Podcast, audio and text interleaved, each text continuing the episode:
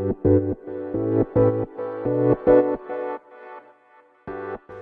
はようございます。なつきです。今日のテーマはやり方ではなく考え方を学ぶっていうことについてお話ししていこうと思います。あのノウハウとかやり方を教えてもらうそのために講座に入るっていう方がね非常に多いなと感じます。でもちろんあの最初ねあのこういうビジネス始めようと思った時ってそこはどうしても必要になるんですけどもあの似たような講座とかね企業塾何個も入るとかね、まあ、そういう方が多い。であの、まあ、私がコミュニティに入ってるのはそれぞれのコミュニティに目的があってここではこういうのが学べる学べるっていうか環境ですね私はその環境に身を置いてるっていう感じです。であの個別天然メンターの方私お二人お願いしているんですがそのお二人も、まあ、お一人はなんか大きな活動のテーマをボンと与えてくださる方でもう一人はその方のあの行動力とか考え方とかがねすごく好きで、まあ、ずっとね何年か見ていた方なんですけどまあそれをねやっぱりより近くで自分もねインストールしたいなと思ったのがきっかけでした。うん、で起業初期の頃って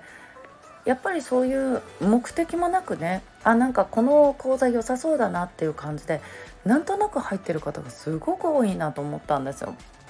例えば、まあ、SNS インスタの学校みたいな感じがあったとしてまあそこでねみんなで投稿し合ってとかアドバイスし合ってとかっていうのもまた一つねいいかもしれないんですけどでもなんかそこに行ってるんだけどあの肝心なねコンセプトがブレブレっていう人があのめちゃくちゃ多いんですよ。でなぜそうなるかっていうとやっぱりそこをちゃんと目的をちゃんと決めてないからだと思うんですね。で私はまだ最初インスタのあの発信する軸この世界観が決まってない時はやっぱりその時も個別であのコンサルしていただける方にお願いしましたやっぱりその軸が決まるまで一人でなんかずっと考えてたけどやっぱりずっとブレブレだったんでインスタちゃんと整えようと思った時にその時はねうん個別でついてくださる。でまあ例えばその時個別じゃなくてまあそういうコミュニティに入ってはいみんなこういうふうにプロフィール作りましょうねみたいなだったら結局自分の中では答えが出なかったと思うんですよそこで世界観とか発信の軸っていうのは作れなかったかなっていうのを思います。でそれに気づかず今もそうなってる方が多い、うん、せっかく受けてねそれが身になってないともったいないなと思うんですよ。だからそのなぜそこに入ろうと思ったのかっていうそこをね明確にすることが大事かなと思います。そのコミュニティとかそういうところに入ろうと思った理由。であのぶっちゃけ今だったらノウハウとかやり方って無料でいくらでも情報出てるじゃないですか、うん、だからそれを学びに行くっていうのはなんかすごくねもったいないなと思う。目的なく行っている人に関してはもったいないなと思う。でまあ私マインド講座のコミュニティとか結構大規模で。でもなんかこの少人数でめちゃくちゃ濃い仲間ができるとかコミュニケーション取れるとかでやっぱり私は人と関われば関わるほど自分にとっての学びはすごく大きいと思ってるんで、うん、なのでやっぱりこういう私みたいなこの人をサポートするビジネスってまあ今までも、まあ、今でもそうなんですけどあの飲食店ね経営してるんでもちろん私人と関わることが好きだしやっぱり得意なんですよ。で人と会って話をすることであのいろいろ吸収するとか自分がねこう感じることとか日々成長できるじゃないですか。うん、で私はそういう一つ一つに目的を持って